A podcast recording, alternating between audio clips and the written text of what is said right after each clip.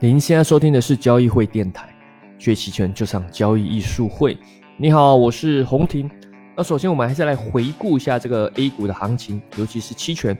那我们可以看到，很明显就是震荡嘛，对吧？无论是沪深三百还是上证五零啊，都是处于震荡偏弱的格局。尤其是上证五零啊，还比较弱。但面对这样的情况下，你如果做期权，那只能选偏一些卖方的策略。也就是说，卖方在这段期间是持续的压制哦，权利金是一跌难涨啊。你做期权买方是非常难做哦，可能就常常被打脸，或者是就是一日行情，要么就要做的很短线，那这个要么就别做，对吧？要么就只能做比较偏卖方的策略啊，就你不用为了说展现技巧硬要做买方，对吧？就像你打牌打德州扑克，你明明拿的是二七或三六。硬要打得很花俏，展现自己技巧很厉害，那你牌就不好嘛，对吧？那你牌不好，硬搞，长期来说，那肯定是输多赢少。这但这也不一定代表你技巧不好啊，是本身牌就不好，牌就不好，硬搞那也是不利，对吧？所以在面对这种情况下，要么就等待，例如等待变盘，对吧？很多人就等待啊，有人可能已经布局买入跨市。但这个是也比较是偏左侧提早布局啊，因为你不知道什么时候变盘嘛。大家也都知道不肯永远横盘嘛。那横盘后的这个改变结构改变突破改变，不知道是什么时候啊？有可能是下周，也有可能是下个月，也有可能是要到明年，对吧？也有可能转变是慢慢的转变，啊，慢慢的，例如慢慢的转成震荡下跌，或者慢慢转震荡上涨上去。但但这个你买方就非常不利嘛，啊，所以。要么就等待啊，空手不做；要么就是偏卖方的策略啊。那我们今天主要主题是在聊套保啊。每一期音频呢，这个如果只讲讲行情，有时候不知道讲什么啊，而且也比较没有这个长远的知识啊。我是个人希望音频是可以，你回两三年后回来听还是有意义的啊。有可能有些朋友就是你就是来自于二零二现在几年？二像二零二一对吧？你可能是来自二零二三年的你。现在回来听这个，哎，发现还是有帮助的，这是有可能的。那为什么要聊到套保这个看起来似乎有一点冷僻的话题？是这样，刚好上周去厦门帮这个紫金矿业一家国内公大公司做期权培训，那有有了一些心得，也跟呃一些现货上做套保的人做交流。那我想说，就用音频的方式把它记录下来。那现在有一些国内大企业也开始学着用期权更深度的用衍生品。不论是做投资，也有可能是做套保，也有可能是做一些企业上的经营的辅助。那这个期权的工具，它不只是一般的什么下单员、交易员去理解。如果一个公司要做，它肯定是整体的，从大到小都要去理解。你不一定要去做交易，但是你至少理解这是什么东西，它对公司有什么帮助，那它有什么样的特性，跟传统的期货有什么不一样，对吧？所以不论是管理部门啊、老板啊。套保部门啊，财务部门啊，贸易部门啊，生产部门，就都需要了解，对吧？所以有些大公司其实已经在提早布局，这是对国内来说是非常好的事情。那我们中国一直是强调这个金融是要服务实体经济嘛，尤其是衍生品，乍是看起来很虚的一些东西，它的核心还是要服务实体经济，不然它就失去它的意义了。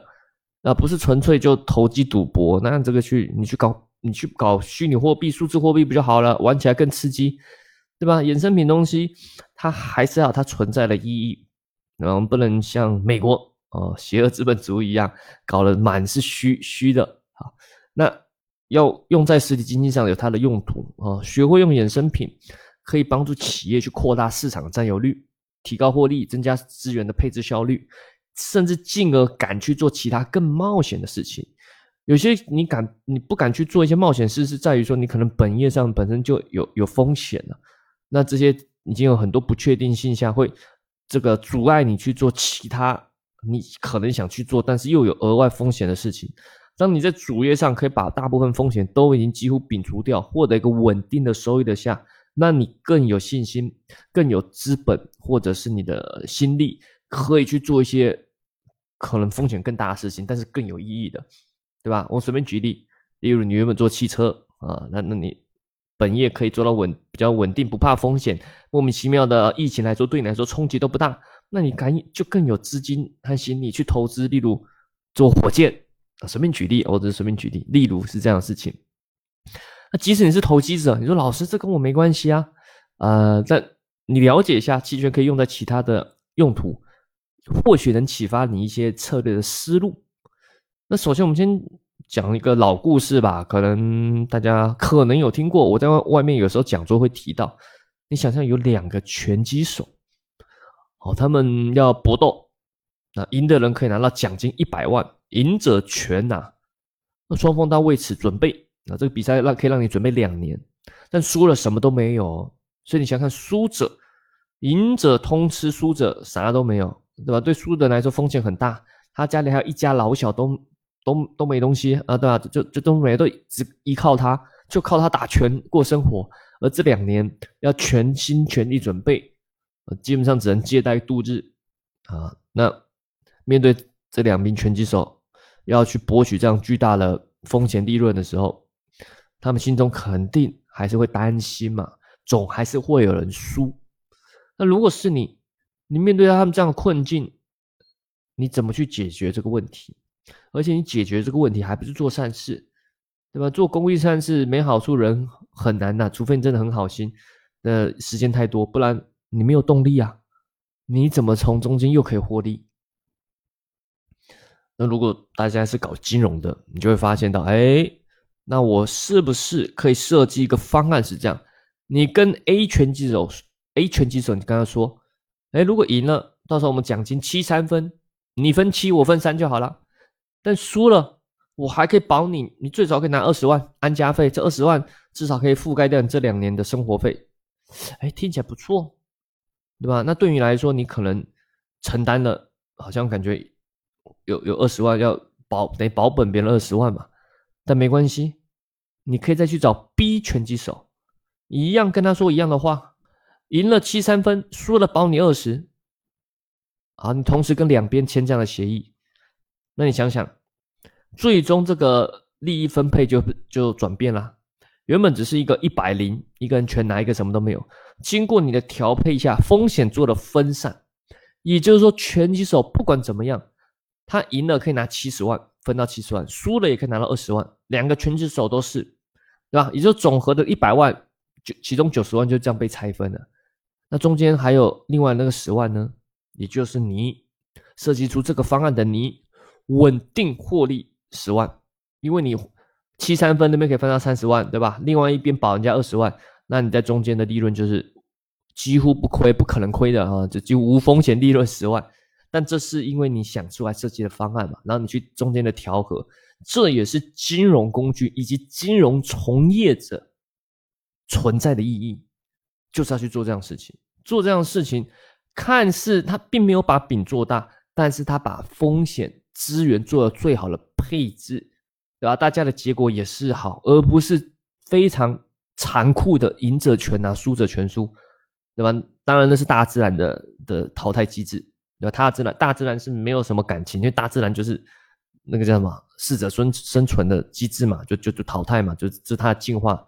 但我们是人类嘛，对吧？所以我们可以借由一些东西设计出来这样的适合大家，对吧？大家这个赢的也开心，输的也至少还能生存的这种方案。所以，就金融上就是要去实现这样的意义。那回到实际世界来看，企业对吧？经营，那它可以既有一些衍生品去做一些保护。我们以多头来看啊，因为企业通常比较多是这个现货上是多头啦，就是毕竟企业嘛，生产的货要卖，比较多是天生它有货要卖的。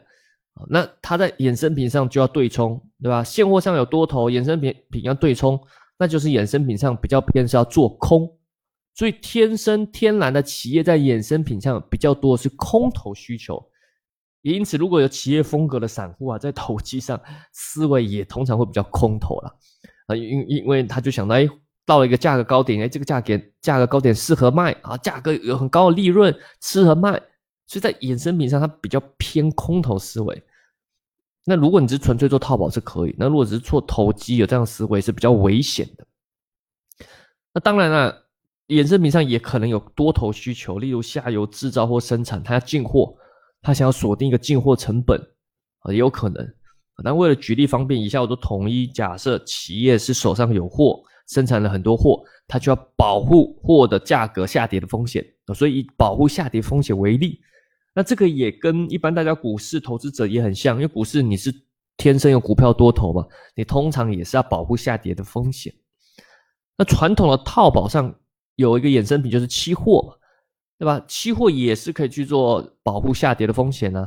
对吧？你可以去空期货，无论是空金融上空股指期货，商品上你可以空各种的商品期货。那学理上，这是把价格的比较巨大不确定的风险转变成所谓的小额的基差风险，有利企业去固定成本，稳定发展。那所谓基差这个可可能一般人不一定理解。那没有没有做现货的，或是没有参与商品的，可能不太理解啊。但是基差它其实只是个名词啊，代表说期货和现货两者的价格的差，因为期货跟现货它们价格是不太一样的，而且它们变化速度有时候可能是不同步的。那所以说有这样的基差，而基差会变化，但没关系，我们举例都是比较简单的。假设基差不变相，我们都假设先基差不变。那期货套保在锁定风险的同时，它也锁定利润了。它也就是提前锁定一个卖出价格了嘛。例如随便举例吧，啊，假设你是，呃，你做什么铜好了，对吧？你铜，呃，目前铜价格，啊，假假设你有你你不知道什么有有了一批铜，进货了一批铜七万的，啊，那期货上可能是七万一，那你在期货上赶紧把它空一空了做空期货，锁定可以卖出七万一，对吧？那也就是说你已经锁定了七万以七万一卖掉，对吧？那你这个。如果它继续上涨，铜继续上涨，现货、期货上假设一同步上涨，那跟你都没关系啦。多上涨的你也卖不掉了啊，因为你现货上会赚钱，但是期货上已经亏掉，所以已经是锁定。所以期货在套保的锁定的时候，锁定风险的同时也锁定利润。那那这也是很多人做期货套保不太喜欢，企业上不太喜欢，因为他们可能有一些自己的多空判断。多少还是存有一点投机的心态，对吧？这个这个想说，哎呀，这个套下去，那我不是涨上去我就少赚了吗？那如果用期权呢？如果我们换用期权跟期货对比，期权做套保有什么样的优势？我们先讲第一个，我们就举三点。第一个，如果你是用实质期权去做，很蛮实质期权去做套保，那它效果会跟期货蛮像的。以前我们有提过。你可以买入很蛮实质的认购的期权，那就可以像一种长线投资，对吧？你可以用比较低的资金，然后去例如买入很实质的认购期权 ETF，那你就相当于一个拥有这个一个 ETF 一万股，然后资金使用效率提升，因为你只要花一点钱就可以拥有拿到这么多 ETF。这个实质期权是之前偏股票上的用法，但如果你是在做套保。你可以把做的可以像期货一样，期货做空用空头期货，那你期权上你可以是买入深度实质的看跌期权，而它的效果保护效果跟期货几乎是一模一样，只是它会多一点点的时间耗损。如果你选的时间越远，会多会时间耗损会多一点，其实就一点点，没有很多。那既然跟保护效果跟期货一样，那为什么要用它？它的优势在于说，如果波动很大，行情波动很大的时候，期权的优势就展现出来了。刚刚说过，如果你有多头现货，你去做空期货做保护，锁定风险的同时也锁定利润，对吧？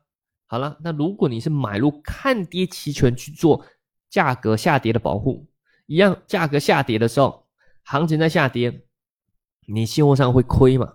现货上亏没关系，你衍生品这边例如期权保护住了，对吧？所以不亏，所以就弥补了，完全锁住下方的保护，下方风险都保护住了。那如果上涨呢？如果上涨的很猛呢？不要忘了，如果你用的是期权，期权是天生的不对称，你只是花了一笔权利金，对吧？最多就亏掉这个权利金。所以你买入看跌期权，突然。下个礼拜来连续三根拉涨停板，你期权最多也只有亏权利金啊，不像你做空期货一样，你做空期货突然暴涨，你期货是是一直在亏嘛，对吧？只是期货的亏跟现货的赚互相弥补起来了，可是期权不是啊，对吧？期权非对称呢，行情暴涨，亏损有限，也就是说你在衍生，也就是说在衍生品上不会一直亏啊，你就亏到一定程度，突然越亏越慢，然后就不亏了。那你现货上一直在赚呢，那这不就实现了？你既又可以保护到下方的风险，当行情暴涨起来的时候，哎，你现货这端还能额外获利，哇，那这对企业经营是有多大的好处啊，对吧？那也会比较有利一些情况下，你愿意使用衍生品去做套保。那为什么会这样？因为它波动大，要注意，刚刚这个前提是波动大。期权我一再强调，期权天生就是个波动率交易的工具，所以波动一大，对期权买方就是有利。即使你是做套保也是一样的，你跟期货要跟期货做比较，你用期权在波动大的情况下就是有利。所以在某些巨大行情波动下。假设你这个企业就是要保护大概，我说我就保护十天，那这时候你就适合用期权，对吧？反而用期货比较不利，用期权就有利嘛。就像我刚刚举例那样，那如果行情变动不大，那期权就不利啊，因为你这十天有可能耗损权利金嘛，期权天生会被时间磨损嘛，你有可能就等于是付了保费，什么事没发生就白付掉。期货你还不会白付钱嘛，对吧？行情没有变动，你期货不会亏，但期权会随着时间耗损嘛。所以行情变动不大的时候，反而适合用期货，和或者就不保护，对吧？你说，哎，行情变动不大，那我干脆就不要保护啊。对，但你就这个是有主观的的预测了嘛？万一呢，对吧？要保护就是怕个万一嘛。那再来，它有第二个，我们来比较，它有第二个优势，在于说面临在一些行情的底部的时候，价格在一些底部，例如去年疫情很多在底部。不论是什么铜啊，什么化工 PTA 啊，棉花啊什么的，甚至现在现在的橡胶，对吧？都在偏底部。那 对企业来说，也会面临到一样的困境。如果他就是本身产这个货的，然后有很多货，他到底要不要去做保护？要不要去做套保？你如果不保呢？万一又发生？这个特殊奇怪了，不知道为什么，就像原油可以跌到负油价这样情况下，突然又继续往下爆，你已经觉得是底就不是，下面还有还有十八层地狱又往下跌，那你就经营不下去啊，现金流断裂，货卖越卖越亏，那就死亡了。但是如果你要去做套保，你就已经知道是底部了，你要套下去，以后反弹起来，那利润就非常低，对吧？虽然可以保你不死，但是你这样。你好不容易到底部，你自己也知道，又在这行业混这么久，这这底部你就把上方的利润锁住，那这个很亏啊！明明也知道是以特殊时时间扛一扛，可能价格就会快速回来，你又很不甘心，又不想去套，但是又面临不套，万一呢？万一发生小概率死亡跟大概率浪费利润，让你非常的难抉择。这也就是传统用期货套保的一个劣势，但如果你用期权就不一样了，对吧？刚刚提到嘛，你去期权买一个下方你认为不能再跌下去会倒闭的一个价格位，买住锁住保险，付一定的保险费。虽然这个保险费对你来说也是一个成本，但是它至少可以保你不死。而且更重要的是，当行情大幅上回弹上涨的时候，那也没关系啊。你现货上利润还是在越涨越赚越多，期权亏损有限的，你只是付一点那点保费嘛，所以这也是期权跟期货一个很大的差别。当然，期权还有很多优势，例如第三个，有没有讲含权贸易，对吧？但这个毕竟不是做企业的，这地方不能讲，没办法讲的太细。但严格，但是如果实际来说，就是说你把期权融入各种企业的经营贸易上的价格点价上面有更大的用途。对吧？因为在企业的经营上，现在大家流行点价交易，也就是说，大家根据期货的盘面大概多少，哎说，哎，那我根据这个加一些基差点数，反正或或者一些省这个一些加工费、运费之类，反正就是就是敲定一个价格啊，根据大家市场公开明面的嘛，期货市场是交易出来价格，觉得比较公公正，根据这个价格点价。那你说，哎，现在例如我们约定好。就是下周三期货的收盘价，根据这个价格加一百块，就是我们要敲定好的交货价格。哎，那这是一个，那那为什么是下周三不是下周二或者下周四？对吧？你要点价，你要点什么时候，或者是说当下要点，就是这也是个技巧，也是个难度，也涉及到人性，对吧？你点早，例如说就是按这个价格卖啊，结果下礼拜暴涨，尴尬，对吧？你你你这个这个这个这个反而少卖了很多钱啊，所以其实有时候点价也会牵扯到跟像交易一样，你有时候要判断一些多空，但你如果他判断多空又违背了，又违背了你本身不是要做投机的。的的本质啊，所以常常有这样的困扰，因为卖货的人想要卖的高价，对吧？买货的人天生想要买低价啊，所以双方也有一些在合同谈判上的博弈。而含权贸易就是把期权融进来，对吧？它甚至可以提供一些给你二次点价的机会。你这次点了不满意没关系，以后一个月内你可以再点一次，对吧？怕你说你就哎呀，我就卖在最低点，或者说哎，我买到高点，我给你。你这点完后，你还可以后悔机会。以后一个月内下，接下来一个月内，你可以反悔，再根据某个价格去点。哎，为什么？因为用到了期权，或者是甚至可以设计成说，哎，在某个价格，只要一一直下跌，在某个价格以下，例如五千下以下跌下去，我就补贴你，我就补贴你钱。哦，那但是如果上涨到七千以上，你要分我钱。那为什么可以设计成这样？也是利用期权设计出来的。这个用期货肯定是设计不出来的，对吧？因为因为这个都是有为什么它可以补贴你？因为他在期权那边做了一些方式，收了一些额外的钱嘛，对吧？那为什么你要分他利润？因为他肯定在另外地方做了一些保护后，会损失一些钱。其实用到都是一些牛，如果大家做交易都知道牛市价差、熊市价差这些策略，只是用在企业的套保上，可以设计出来一些有趣的的这些呃的方式吧。啊好了，那今天就大概聊到这边。反正你想学更多的期权交易技巧，欢迎关注我们交易艺术会公众号。当然，我们接下来也一样，在八月中旬会开那个期权的线下的实战培训啊，就是期权中间班，一样是我跟 Jack 老师，主要就是教大家这这是交易啊，你要说投机也可以啊，就是教大家做期权买方、期权卖方、波动率交易，如何去用 Greeks 做风控。如何去判断这个波动率的高低，以及在什么时候适合去做对冲？行情不利有利的时候，怎么去做动态调整？好，两天的时间，好去教你是线下的培训。那当然，我们也支持直播的参与。当然，如果你欢迎来线下也是非常好的。想报名的，一样可以咨询我们工作人员，或者在喜马拉雅电台下方留言咨询。啊，当然更好是在私信，啊私信咨询比较可以回复你一些联系的方式。好了，那就音频到这边，有想听什么的也欢迎留言告诉我们哦。我们下期再见，拜拜。